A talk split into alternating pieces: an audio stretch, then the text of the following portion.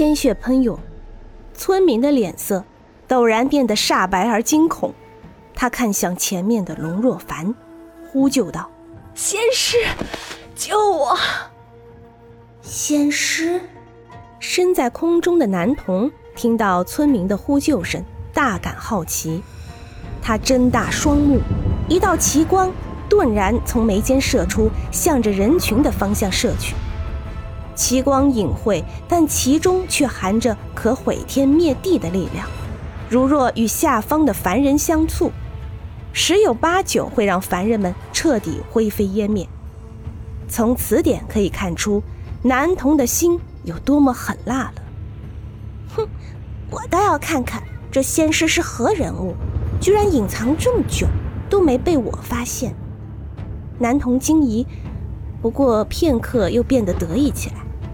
不过，面对我的魔光无极灵光，就算你有通天之能，也必须给我现身。男童毕竟年幼，且还是魔裔后代，对于人族的一些人情世故不是很懂。想来在魔族和妖族中，向来都喜欢直来直往，强者为尊。他一时肯定不会去想所谓的仙师，其实有名无实。